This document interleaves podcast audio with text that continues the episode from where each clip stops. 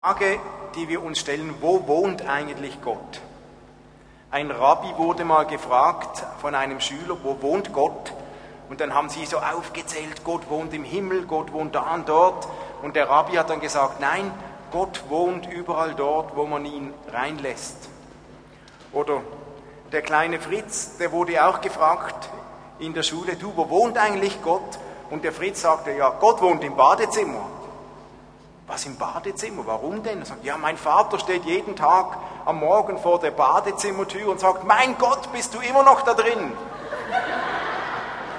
Also, wo wohnt Gott?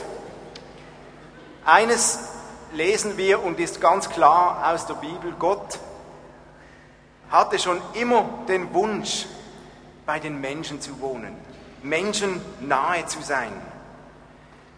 Eine, auf der ganzen Reise vom Volk Israel raus aus Ägypten ins verheißene Land, da war es die Stiftshütte, wo Gott gewohnt hatte. So ein Zelt, das sie mitgenommen haben, das Heiligtum, und an jeden Ort mitgenommen hatte. Gott wollte den Menschen nahe sein, seinem Volk.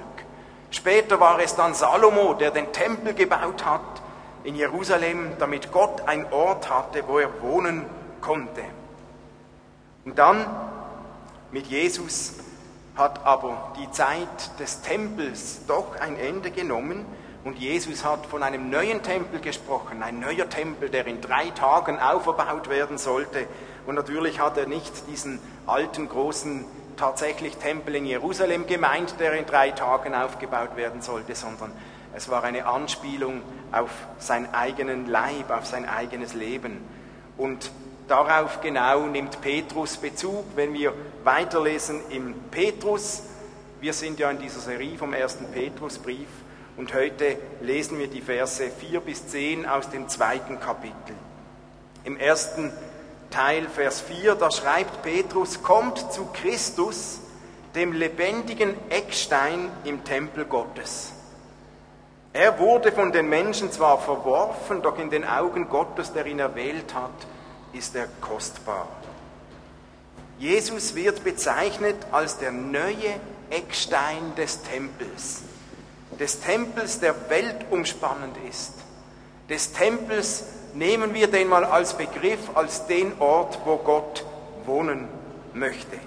Also Jesus wird als der neue Wohnort Gottes auf der Erde bezeichnet. Sogar der Eckstein ist er geworden, dieser Jesus. Im Neuen Testament wird das mit anderen Worten auch so umschrieben. Jesus als der Wohnort Gottes. Paulus sagt nämlich, Jesus war das sichtbare Bild eines unsichtbaren Gottes im Kolosserbrief. Oder er schreibt auch, in Christus, in Jesus lebt die ganze Fülle Gottes in menschlicher Gestalt. Also Gott hat in Jesus gewohnt. Jesus war definitiv mehr als irgendein guter Mensch oder als irgendein Prophet. Jesus, man kann sagen, er war der neue Wohnort Gottes. Tatsächlich. In ihm zeigt sich Gott. Das heißt, wenn wir Jesus anschauen und sein Leben, dann lernen wir etwas und sehen wir etwas, wie Gott ist. Jesus war Mensch und Gott gleichzeitig. Er war das lebendig gewordene Wort, der lebendig gewordene Tempel, die Offenbarung Gottes selbst. Gott gefällt es, unter Menschen zu wohnen.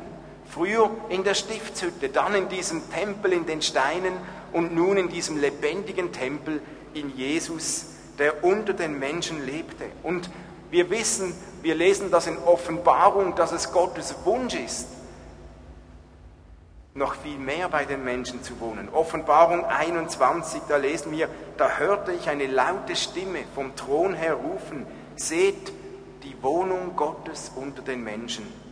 Er wird in ihrer Mitte wohnen und sie werden sein Volk sein und er, Gott, wird bei ihnen sein. Es wird eine Zeit auf uns zukommen, wo Gott noch viel näher bei seinem Volk sein wird, wo Gott bei seinem Volk wohnen will und wird. Und Petrus schreibt hier von diesem Jesus als Eckstein dieses lebendigen Tempels, der aber gleichzeitig verworfen wurde. Der Eckstein wurde verworfen von den Menschen und er war doch Gott so kostbar. Eine tragische Sache eigentlich. Gott möchte uns seine Freundlichkeit zeigen.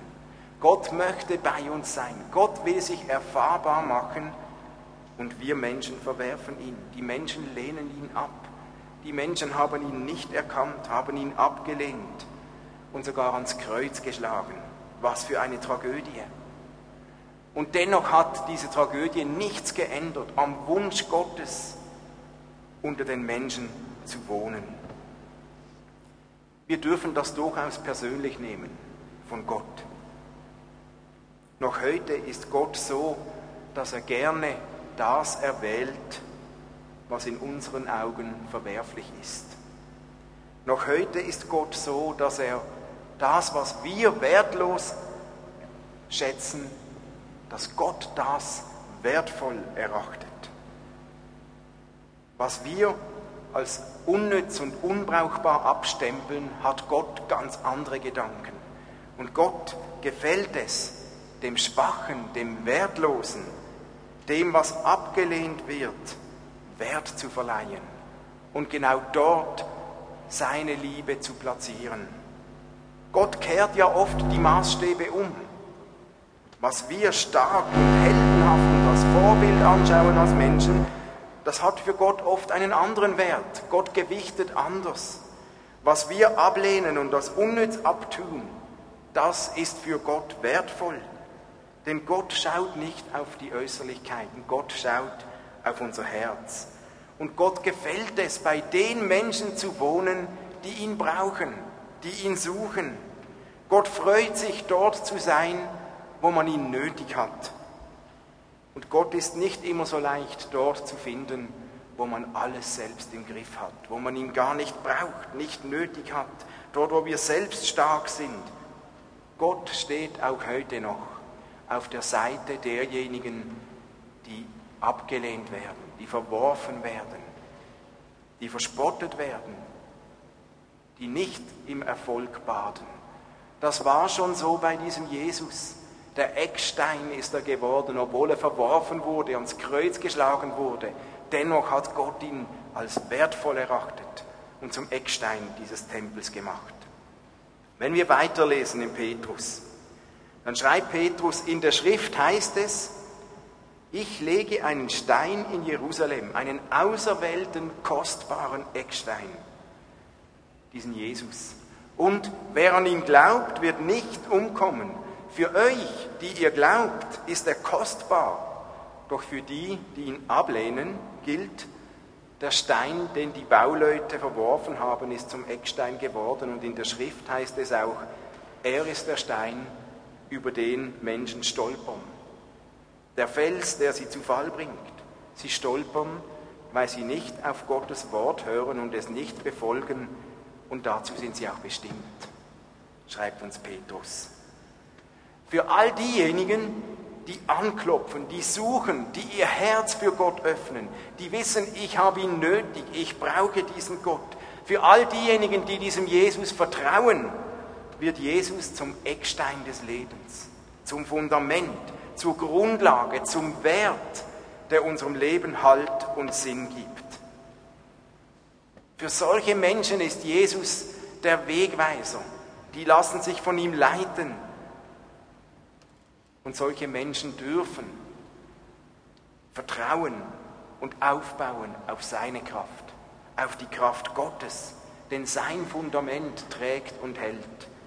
Wer hingegen diesen Gott ablehnt, diesen Eckstein, wer sich nicht um ihn kümmert, wer nicht hören will, wer nicht handeln will, wer nicht klopft, wer nicht mal sucht und sein Leben nicht mit Gott leben will, der wird irgendwann über diesen Stein stolpern. So sagt es uns Petrus. Der wird über diesen Eckstein stolpern. Für den wird dieser Fels, der wird ihn zu Fall bringen. Ob wir das glauben oder nicht, ob wir das gut finden oder nicht, es ändert nichts an der Tatsache. Denn Paulus schreibt es uns, einen anderen Grund kann niemand legen als der, der gelegt ist, Jesus Christus. Und auch das ein geistliches Prinzip, das wir gerne übertragen dürfen in unser Leben, auch für uns als Gemeinde. Was zählt wirklich? Auf welchen Stein bauen wir tatsächlich? Was ist unser Fundament, unsere Grundlage? Das relevante Fundament heißt Jesus Christus. Wer auf etwas anderes baut als auf diesen Jesus Christus, der wird stolpern. Ich bin der Weg, die Wahrheit und das Leben, hat Jesus gesagt. Niemand kommt zum Vater außer durch mich. Das sind ja nicht nur angenehme Worte, aber wer sein eigenes Leben auf persönlichen Erfolg oder nur auf Ansehen oder auf Karriere baut und neben diesem Fundament Jesus Christus vorbeibaut, der wird irgendwann stolpern. Wo aber Jesus das Fundament ist, das Zentrum ist, der Eckstein ist, wo dieser Eckstein, diese Werte alles andere durchdringen, dort wird das Fundament irgendwann zum Segen werden. Auch ernste Worte, aber Jesus war in der ganzen Geschichte immer wieder beides. Er war der Eckstein, der Halt und Sicherheit gibt und auf der anderen Seite wurde er für Menschen auch zum Stolperstein. Paulus schreibt weiter, nun, der erste Punkt war ja, wo wohnt Gott? Er wohnt in Jesus, unter den Menschen. Nun schreibt Paulus, äh Petrus, und nun lasst euch von Gott, lasst euch von Gott als lebendige Steine in seinen geistlichen Tempel einbauen. Ihr sollt Gottes heilige Priester sein und ihm geistliche Opfer bringen, die er durch eure Gemeinschaft mit Jesus annimmt. Hier geht Petrus einen Schritt noch weiter. Nicht mehr nur Jesus ist der Wohnort Gottes, sondern nun sind auch wir es. Durch den Heiligen Geist. Gott hat sich irgendwann entschieden, nicht mehr nur in Jesus zu wohnen unter den Menschen, sondern in all den Menschen zu wohnen, die ihr Leben für diesen Gott öffnen. Also wird der Tempel, der geistliche, der globale Tempel ausgebaut von Jesus auf uns und weiter auf andere. Und er wächst und wächst. Paulus hat uns das auch gesagt. Wisst ihr nicht, dass euer Leib der Tempel des Heiligen Geistes ist, der in euch wohnt, den ihr von Gott habt und dass ihr nicht euer Selbst seid? Der Tempel erweitert sich. Zwar ist jeder von uns Gottes Tempel, aber wir sind es eben auch gemeinsam, als Gemeinde, zusammen. Der Tempel Michel alleine, der wäre ziemlich unvollkommen und einseitig und irgendwann langweilig. Aber der Tempel Vineyard zusammen schon mit vielen anderen, der ist schon viel interessanter und viel abwechslungsreicher. Da gibt es viele verschiedene Steine und Formen und Kanten und Ecken und Farben. Der wird interessanter. Und dann gibt es noch einen Tempel, der geht über die Vineyard raus. Das Volk Gottes, der ist noch farbiger und noch vielseitiger. Das Entscheidende, Gott sieht jetzt uns Menschen, uns Christen, als seinen neuen Wohnort, als seinen Tempel, als Ort, wo Gott mit den Menschen zusammentrifft. Ich finde das unglaublich spannend. Darum beten wir jeden Sonntag. Darum beten wir füreinander. Darum segnen wir einander. Weil wir wissen, wenn wir uns treffen als Gemeinde, dann tun wir das nicht nur, weil es uns am Sonntag zwei Stunden langweilig ist, sondern wir tun das, weil wir wissen, wenn wir uns treffen, dann ist Gott da. Gott wohnt da.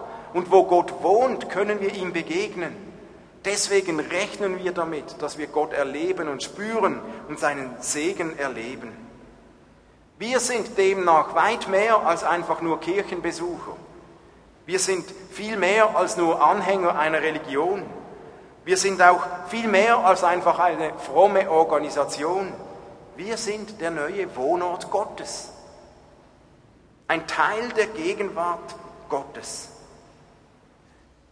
Spannend war, früher, als das Volk Israel mit der Stiftshütte unterwegs war, später auch im Tempel in Jerusalem, da war das Zeichen, das die Menschen gesehen haben, Gott ist jetzt da, war eine Wolke. Es war eine große, heilige Wolke, die anzeigte, dass Gott da war. Diese Wolke der Herrlichkeit. Ein sichtbares Zeichen, wo alle gesehen haben, jetzt ist die Wolke da, Gott ist da. Ich habe mich gefragt, Gibt es bei uns ein sichtbares Zeichen, dass Gott bei uns wohnt, dass Gott da ist? Sehen die Menschen um uns herum etwas von der Herrlichkeit Gottes? Sehen die Menschen etwas von dem Licht, das scheinen soll durch uns? Was sehen die Menschen, wenn sie uns sehen? Was sehen die Menschen, wenn sie dich sehen? Was sehen Menschen, wenn sie die Vineyard sehen? Diese Wolke damals im Tempel, die konnte man übrigens von weit her schon sehen. Die war so sichtbar. Gibt es bei uns etwas, das man schon aus der Ferne sieht? Das heißt, haben wir etwas, das Menschen spüren und merken, da ist irgendetwas bei diesen Menschen, selbst wenn sie uns vielleicht noch gar nicht so intensiv kennen? Sehen Menschen etwas von diesem Licht Gottes? Was ist das Zeichen von uns? Was spüren Menschen, wenn sie uns begegnen? Eigentlich wäre doch das die logische Folge, die logische Konsequenz davon, wenn Gott in uns wohnt, dass Menschen um uns herum irgendwas davon spüren sollten. Oder was sehen Menschen, wenn sie uns erleben? Erleben sie oder sehen sie vielleicht den fleischgewordenen Stress oder den wandelnden Vorwurf oder sehen Sie die Urform von Egoismus oder die Reinform von Überforderung? Oder sehen die Menschen die lebendige Form von Großzügigkeit? Den verlängerten Arm der Barmherzigkeit? Sehen Menschen bei uns lebendige Freundlichkeit und Hilfsbereitschaft, gelebte Nächstenliebe? Sehen die Menschen bei uns eine sichtbare Form des unsichtbaren Gottes? Das wäre doch der Normalfall. Ist es vermessen an uns, den Anspruch zu stellen, dass Menschen, die uns sehen, etwas von diesem unsichtbaren Gott plötzlich sichtbar sehen? Ich glaube nicht. Genau darum geht es, weil Petrus sagt uns hier, wenn wir weiterlesen, aber ihr seid anders, denn ihr seid und wir sind damit gemeint, denn ihr seid ein auserwähltes Volk. Ihr seid eine königliche Priesterschaft, Gottes heiliges Volk, sein persönliches Eigentum. So seid ihr ein lebendiges Beispiel für die Güte Gottes. Denn er hat euch aus der Finsternis in sein wunderbares Licht gerufen. Früher wart ihr kein Volk, jetzt aber seid ihr das Volk Gottes. Früher habt ihr Gottes Barmherzigkeit nicht empfangen, jetzt aber habt ihr seine Barmherzigkeit empfangen. Also es ist nicht vermessen, wenn wir sagen, Menschen sollten um uns herum etwas vom unsichtbaren Gott sehen, wenn sie uns sehen. Denn wir sind, Petrus sagt es uns zuerst mal, auserwählt. Wir sind Auserwählte. Ich finde das gut zu wissen. Wir sind nicht anders, weil wir besser sind. Wir sind auch nicht auserwählt, weil wir so viel drauf haben oder so gut sind. Wir sind gesegnet, weil Gott uns auserwählt hat. Aus Gnade, aus Liebe. Und Gott wählt nicht nur uns als unsere Gruppe, Gott wählt eigentlich alle Menschen, die ihr Leben für ihn öffnen. Die Frage ist, wer lässt sich wählen? Wer geht darauf an? darauf ein, wenn Gott uns auserwählt. Wir sind aber Auserwählte und das hilft uns, uns nichts auf uns selbst einzubilden. Wir sind nicht besser als andere Menschen. Vielleicht sind wir ein bisschen besser dran, weil wir etwas erleben und bekommen von diesem Gott. Aber von uns aus hätte es wenig Grund gegeben für Gott, uns zu erwählen und andere nicht. Einfach nur, dass wir uns nichts auf uns selbst einbilden. Und Jesus sagt es uns in Johannes 15, nicht ihr habt mich erwählt, sondern ich habe euch erwählt und bestimmt, dass ihr hingeht und Frucht bringen. Also, er war es, nicht wir. Er hat uns erwählt, nicht wir ihn. Er hat sich über uns erbarmt und nicht wir uns über ihn. Er gibt uns seine Berufung, seine Kraft, seine Vollmacht und nicht, wir haben Gott nicht so sehr viel zu bringen, dass er braucht. Es gäbe da nicht so viel.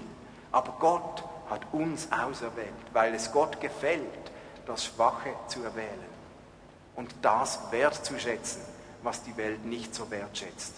Das Erste, was Petrus sagt, wir sind auserwählt. Dann sagt er, wir sind eine königliche Priesterschaft. Die Könige, das waren ja immer so die Verantwortungsträger in Wirtschaft und Politik und die Priester, das waren lange so die Verantwortungsträger vor Gott. Die Priester waren die Mittler zwischen Gott und Menschen. Sie brachten die Anliegen der Menschen zu Gott und handkehrum gaben sie Gottes Reden an die Menschen weiter. Sie haben kommuniziert mit Gott und standen so für die geistliche Gesundheit und Verantwortung. Das war der Job der Priester. Nun, wir heute brauchen Gott sei Dank keine besonderen Priester mehr. Wir brauchen keine Spezialisten, damit wir mit Gott reden können. Denn Jesus hat das ein für alle Mal aufgehoben und geöffnet. Man sagt, wir reden da vom allgemeinen Priestertum. Jeder von euch hat diesen Zugang zu Gott. Jeder von euch darf mit Gott reden, mit Gott kommunizieren, auf Gott hören. Es braucht da keine Priester oder Spezialisten, die das als einzige wahrnehmen dürften oder sollten. Nein, jeder von uns darf das. Und dennoch ist es interessant zu schauen, was tat denn ein Priester. Der Priester hatte vor allem die Aufgabe, Gott Opfer zu bringen. Die Haupttätigkeit eines Priesters war es, Gott zu opfern. Und das war die Hauptaufgabe im Neuen Testament auch in einer Gemeinde. Im Opferdienst ging es immer um Gott, im Zentrum, wir tun etwas für Gott. Gott sei Dank müssen wir heute aber keine Tiere mehr schlachten, wie sie das früher getan haben. Denn die Israeliten, die mussten die Tiere schlachten, damit Blut fließt, damit Blut fließt und ein Opfer wirksam wurde. Wir haben aber einen Gott, dessen Blut für uns geflossen ist, als Jesus am Kreuz hing und sein Blut gelassen hat für uns. Und er tat das symbolisch einmalig, ewig, in alle Ewigkeit diesen Dienst, damit wir nicht bis heute irgendwelche Tiere schlachten müssten oder Blut vergießen müssen, um Gott Opfer zu bringen. Es genügt, wenn wir Gott geistliche Opfer bringen. Und unsere geistlichen Opfer werden von Jesus als rein, als heilig, als glaubwürdig angenommen. Was sind denn diese geistlichen Opfer, die wir bringen dürfen und auch sollen. Und was gehört demnach zu unserem Priesterdienst? Zum einen ist es das Gebet. Gebet ist eines der Opfer, die wir bringen. Der Dank. Gott danken ist ein Opfer, das wir geistlich ein Opfer für Gott bringen. Gott anzubeten und zu loben und zu preisen ist einer dieser geistlichen Opfer, die wir bringen als Priester. Gutes tun und teilen, was wir haben, ist ein Opfer. Oder auch das Erzählen des Evangeliums ist ein solches Opfer. Und es ist noch heute unsere Aufgabe, als Priester vor Gott ihm geistliche Opfer zu bringen, sprich zu beten, Gott anzubeten, ihm die Ehre zu geben, zu teilen, was wir haben, weiterzugeben, weiter zu erzählen von diesem Gott. Das ist unsere Aufgabe als Christen. Petrus sagt aber weiter, wir sind ein heiliges Volk ein Eigentum Gottes. Darüber haben wir letzten Sonntag auch schon gesprochen. Wir leben und gehören nicht einfach nur uns selbst, sondern wir gehören Gott. Weil er uns neu geboren hat, sind wir Heilige. Weil wir neu geworden sind. Und wisst ihr, das Verständnis und das, das Wissen, mein Leben gehört Gott, es ist mir anvertraut, ist so ein Schlüssel in unserem Leben, um zu lernen, loszulassen. Wer sein Leben, wer sein Geschick, wer seine Zukunft, wer seine Sorgen nicht loslassen und in Gottes Hand legen kann, der wird irgendwann an der Last des Lebens zerbrechen oder er wird krank werden. Wer aber weiß, dass wir Eigentum Gottes sind, wer weiß, wir sind Verwalter unseres Lebens, Wer weiß, was uns von Gott anvertraut wurde, der kann sein Geschick loslassen. Wer weiß, ich gehöre Gott, der darf vertrauen, dass Gott für ihn schaut. Der darf vertrauen, dass Gott über ihn wacht. Und das führt zu Freiheit und zu einem Frieden im Herzen. Wir sind Gottes Eigentum. Und schließlich sagt Petrus, wir sind das lebendige Beispiel für Gottes Güte und Barmherzigkeit. Wir selbst sind das lebendige Beispiel, dass Gott gut ist. Denn ohne Gottes Güte wären wir uns selbst überlassen. Gott hat uns gerufen, zu sich gezogen und hat uns neu gemacht, nicht weil wir so gut sind, sondern weil er uns erwählt hat, weil er ein Ja zu uns hatte. Und somit sind wir das lebendige Beispiel von Gottes Güte. Das hat mich getroffen und von Gottes Barmherzigkeit. Gottes Barmherzigkeit, Gott der Ursprung der Barmherzigkeit. Wie es Paulus schreibt, gelobt sei Gott, der Vater unseres Herrn Jesu Christi, der Vater der Barmherzigkeit und Gott allen Trostes. Wir sollten ein lebendiges Beispiel sein für Gottes Güte und für Gottes Barmherzigkeit.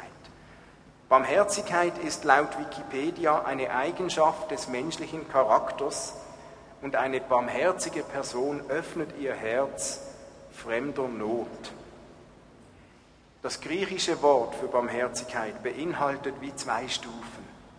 Es beinhaltet in einer ersten Stufe ein tiefes Empfinden von Leid und von Sorgen, ein tiefes Ergriffensein von Leid. Wer barmherzig ist, der wird ergriffen vom Leid von einer Situation. Und die zweite Stufe, ich empfinde Leid und ich handle nach Einsatz all meiner Möglichkeiten. Das ist biblische Barmherzigkeit ein Empfinden und Ergriffensein von Leid, das dazu führt, unter Einsatz all seiner Möglichkeiten zu handeln. Das ist Gottes Barmherzigkeit. Und ich bin zutiefst überzeugt, Gott ist auch heute noch von unserem Leid, das uns manchmal widerfährt, ergriffen.